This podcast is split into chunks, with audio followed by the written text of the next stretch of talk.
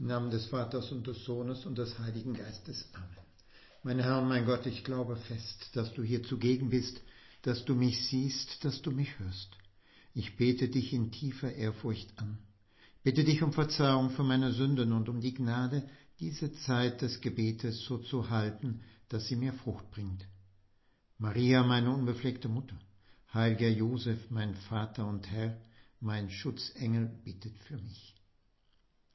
Wie oft erleben wir in unserem täglichen Gebet, dass wir uns an dich, Herr, wenden, um etwas Bestimmtes von dir zu erbitten, ja manchmal sogar in unseren Augen ein Wunder zu erbitten, wie zum Beispiel die Heilung von einer Krankheit oder das Beenden der Pandemie gerade in unserer Zeit, unter der wir alle so leiden und die so viel Durcheinander bringt, dass wir zu Recht auf den Durcheinanderwirbler, wie der Diabolus übersetzt heißt, blicken. Wir erleben heute im Evangelium eine solche wunderbare Heilung. Da, werden sich, da wenden sich zwei Blinde an den Herrn und erbitten das Wunder, dass sie wieder sehen können. Alle Einzelheiten des Vorgangs lässt der Evangelist weg, um deutlich den Anteil herauszustellen, der bei der Heilung dem Glauben zukommt. Der Glaube ist ja schon in der Anrede an Jesus und in der Bitte der beiden Blinden angesprochen. Hab Erbarmen mit uns.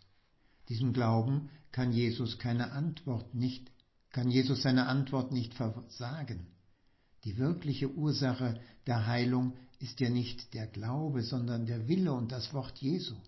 Aber der Glaube ist die notwendige Voraussetzung, damit Jesus das Wunder tun kann, er ist ja nicht als Wunderdoktor gekommen, sondern um den Menschen zu sagen, dass die Herrschaft Gottes nahe ist. So sagt Jesus ihnen, glaubt ihr, dass ich euch helfen kann? Sie antworteten, ja, Herr. Darauf berührte er ihre Augen und sagte, wie ihr geglaubt habt, so soll es geschehen. Da wurden ihre Augen geöffnet. Ähnliches sagt man, sagt uns der Herr heute in einem anderen Evangelium, das vom Fest des heutigen Tages des heiligen Franziskus Xavier handelt. Er, wer glaubt, heißt es da, und sich taufen lässt, der wird gerettet werden. Dieser große Heilige, der bis nach Indien und Japan fuhr, was damals von Spanien aus circa 13 Monate Schifffahrt in gefährlichen Meeren ums Kap der guten Hoffnung und so notwendig war, da ging er nach anstrengender Missionsarbeit in Indien nach Japan, um dort den Glauben den Menschen nahe zu bringen. Von dort aus bereitete er die Mission nach China vor. Doch bevor er das chinesische Festland erreichen konnte, starb er auf einer Insel bei Kanton. Welch einen Glauben hatte dieser Heilige, der ohne die Sprachen zu kennen und ohne jegliche Mittel im 17. Jahrhundert diesen Weg beschritt, nur von der Unruhe bewegt, anderen diesen Glauben weiterzugeben. Herr, wir bitten in unserem Gebet heute auch um einen solchen Glauben. Der Glaube ist ja die Antwort des Menschen auf die Offenbarung Gottes, der uns nicht irgendetwas sagt, sondern sich selber zeigt und einer von uns wird, damit wir zu ihm gehören können. So bereiten wir uns in der Adventszeit darauf vor. Die Antwort auf Gottes sich zeigen ist ja der Gehorsam des Glaubens, eine Haltung, in der der Mensch in Freiheit anerkennt, dass die Liebe Gottes das Ziel seines Lebens ist, dass zu ihm Ja zu sagen für ihn nicht Zwang und ungeklärt, ungeklärte Sache ist, nicht eine Routine, weil es eben nicht sich so gehört, sondern dass dieses Ja das Wesen seines Menschseins ausdrückt und dass der Mensch dann, wenn er mit Verstand und Willen sich ihm anvertraut, wirklich er selbst wird. Ein solcher Glaube, in dem der Mensch sich dem Herrn übergibt und so mit ihm inwendig eins wird, so sagt es einmal Papst Benedikt, führt natürlich zu einer Veränderung in uns selber. Hier finden wir ja den Mut, uns zu verändern, uns zu verändern auf Jesus hin. Da heißt es, auf dich, Herr, immer wieder zu blicken und von der Wahrheit deines Kommens und Lebens bei uns Menschen mit deinem Leiden der Kreuzigung und der Himmelfahrt überzeugt zu sein. Wäre Christus nicht auferstanden, so erinnert uns der heilige Paulus, dann wäre unser Glaube ja nichtig und würde in sich zusammenfallen.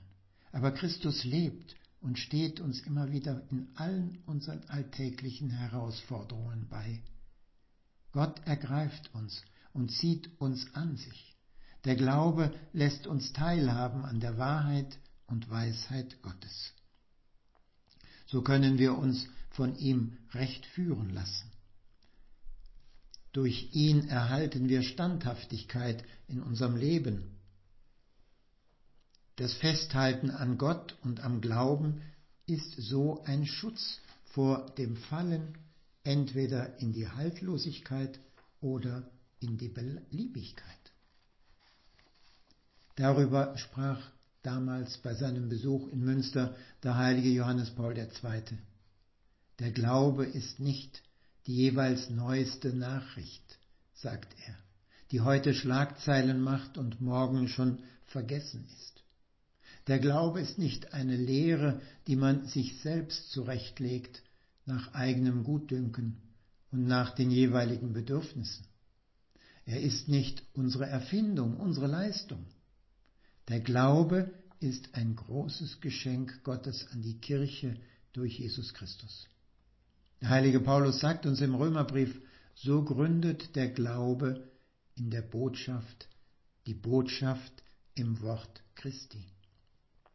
Der Glaubende steht auf dem Boden Jesu Christi, der in seiner Kirche weiterlebt durch die Jahrhunderte bis zum Ende der Welt. Der Glaube lebt ja aus der Tradition der Kirche. Dort allein können wir die Wahrheit Jesu Christi mit Gewissheit finden. Ohne einen starken Glauben sind wir ohne Halt, umhergetrieben von den wechselnden Lehren der Zeit. Ja, auch heute gibt es Bereiche, wo man die gesunde Lehre nicht mehr erträgt, wo man sich nach eigenen Wünschen immer neue Lehrer sucht, die den Ohren schmeicheln, wie der heilige Paulus es vorausgesagt hat. Der heilige Vater Johannes Paul II. warnte damals uns, dass wir nicht auf die Propheten des Egoismus hereinfallen sollen, der falsch verstandenen Selbstverwirklichung, der irdischen Heilslehren, die die ganze Welt ohne Gott gestalten wollen. Herr, wenn wir auf die Heiligen blicken und auf dein Leben sehen, dann wird uns sehr klar, dass es der Bereitschaft zur Hingabe, zum Selbstverschenken bedarf und der Bereitschaft zum Opfer und zum Verzicht, um von ganzem Herzen sagen zu können, ich glaube. Wer diesen Mut hat, dem verschwinden die Dunkelheiten. Wer glaubt, hat den Leuchtturm gefunden, der ihm eine sichere Fahrt ermöglicht. Wir lesen im Matthäusevangelium, wie der heilige Petrus auf die Aufforderung des Herrn Komm aus dem Boot aussteigt und über das Wasser auf Jesus zugeht.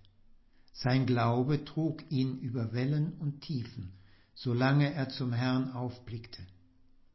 Auch uns blickst du, Herr, immer an und rufst jeden Einzelnen, komm.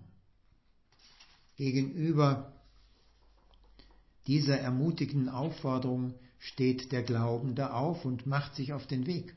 Aber dann kommen Angst und Zweifel und wir haben Angst unterzugehen. Wenn der Glaube schwach wird, trägt er nicht mehr. Da rief der heilige Petrus mit aller Kraft, Herr, rette mich. Und der Herr streckte seine Hand aus und sagte, du Kleingläubiger, warum hast du gezweifelt? Das ist eine echte Glaubenskrise. Doch der Herr verlässt den nicht, der von ihm Hilfe erbittet. Herr, ich will glauben. Aber nicht selten ist es ehrlich hinzuzufügen, Hilf meinem Unglauben. Der Herr wird uns nicht im Stich lassen, uns nicht alleine lassen in den Stürmen unseres persönlichen Lebens und des Weltgeschehens. In kindlichem Vertrauen wollen wir uns der Mutter Gottes anvertrauen. Wer sich von ihr führen lässt, der ist gut geleitet, der findet immer den Weg des Glaubens. Ich danke dir, mein Gott, für die guten Vorsätze, Regungen, Eingebungen, die du mir in dieser Betrachtung geschenkt hast. Ich bitte dich um deine Hilfe, sie zu verwirklichen. Maria, meine unbefleckte Mutter, Heiliger Josef, mein Vater und Herr, mein Schutzengel, bittet für mich.